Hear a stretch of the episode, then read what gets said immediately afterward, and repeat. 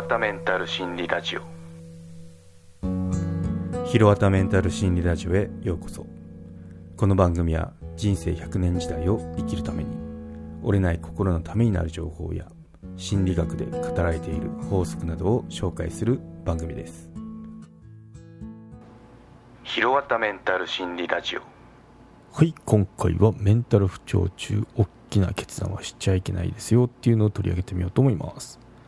はいメンタル不調中ですね。大きな決断は NG ですよっていうことが言われてますけどそのことについてどう私が考えてるかっていう試験を述べてみようと思います。はい。そうですね。まあもう結論から言ってしまうと大きな決断ってしちゃいけないですよっていうのはその通りだと思いますね。うん。なんでかっていうと、まあ、メンタル不調時ってやっぱ心の推移とかあの思考の推移が下がってる状態なんであの判断力とかがやっぱあの普通の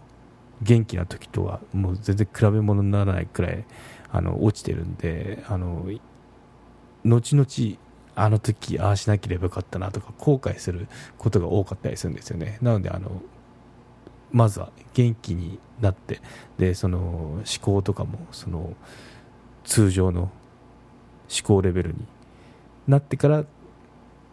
決断するっていうのが一番あのいい方向ですね。なので、あの、結構もう辛かったりすると、もう早くどうにかしたいっていうことで、あの、大きな決断っていうのをしちゃいがちになるんですけど、まあそれっていうのはちょっと待ったをかけなきゃいけないですね。っていうことで、あの、本人もそうなんですけど、周りの人も、あの、このことを知っとくと、その、結構友人とか、その同僚とか、の助けになったりしますね、うんまあ、会社が原因だったりしたらよくあの世間に迷惑かけちゃいけないから辞めちゃおうとかもう退職しようって考える人ってあのいるんですけど私もこの考えでしたね、うん、でもいろいろこう調べてみると、まあ、そのメンタル不調時っていうのはその大きな決断しちゃいけないですよっていうのはいっぱいあの語られたんであのその通りそのまず退職じゃなくて休職っていう選択を取ってで体力を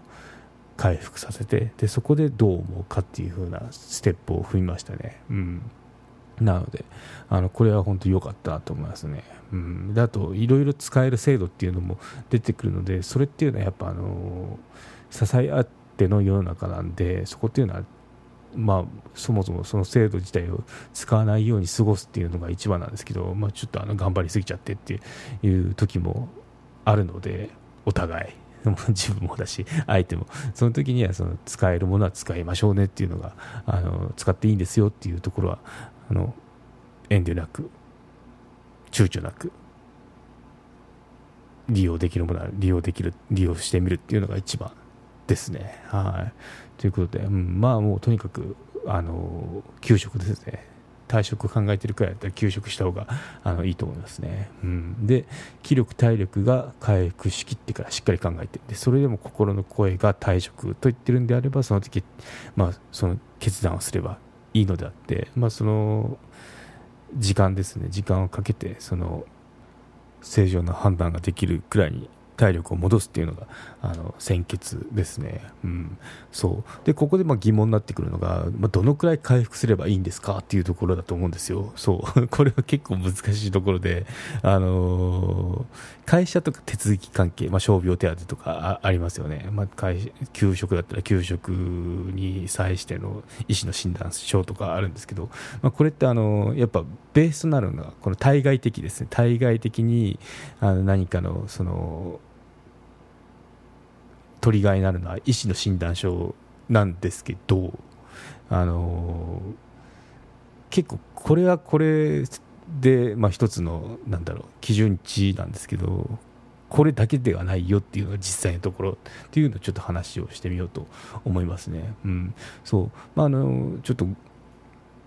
紹介してみるとあの給食に際しては医師の診断書で医師があの給食が必要っていう診断をすれば、まあ、書いてくれるんででそれを提出すればあの給食っていうのはすぐできるんですよ。で今度逆に例えば給食した後に退職しましたと。で今度ハローワークで仕事を見つけますって時はあのハローワークってあの仕事できる人用のあのところなんで医師から今度まあ、解除っていうのかな分かんないですけどもうこの人働きますよっていう診断書が逆に欲しいあの求められるんですよね。なんであの、そういった流れになってきますね。うん、で、まあ、正直なところ、まあ、実際ですね、あの医師の診断書だけで不十分だなと思いますね。うん、などういうことかっていうと、あのギリ OK のラインをクリアしてれば医師も働いてよしって診断を出すでしょうけど、まあ、実際のところまだその本当の意味での元気が不足してるよねって、まあ、100だったら80%とか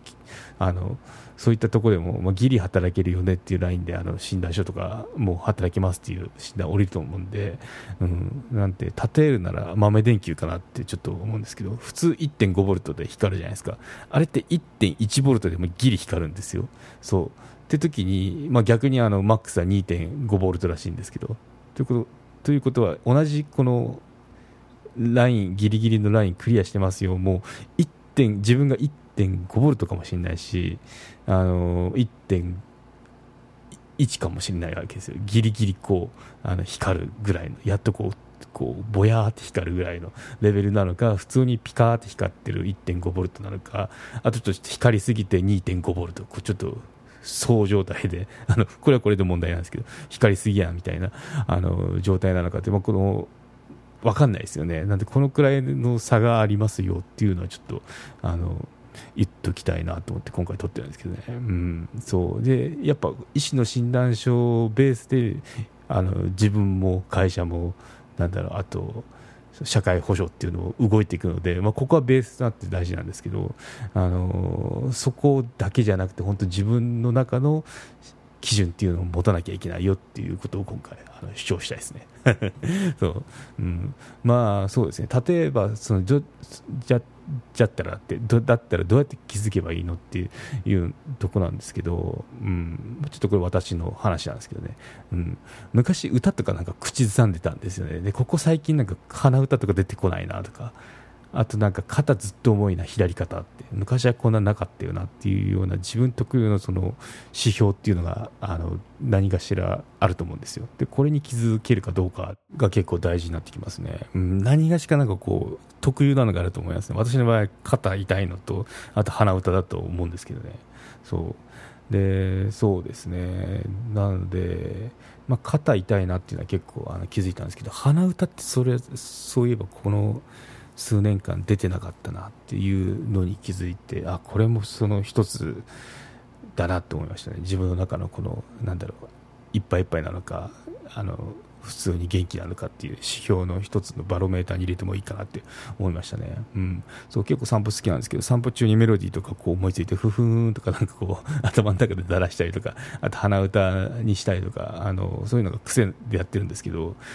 メンタル崩してる時ってやっぱメロディーなんか浮かばないですよね。なんでこれ全くノーメロディーなんですけどあのそういう時ってやっぱ調子悪い証拠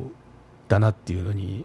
最近そういえばっていうのに気づきましたね、うん、で、まあ、どのくらいメロディー浮かばなかったかっていうと、まあ、給食明けてから、まあ、すっかり元通り、まあ、医師の診断も出てるんですけどね。この人も働きますっていう。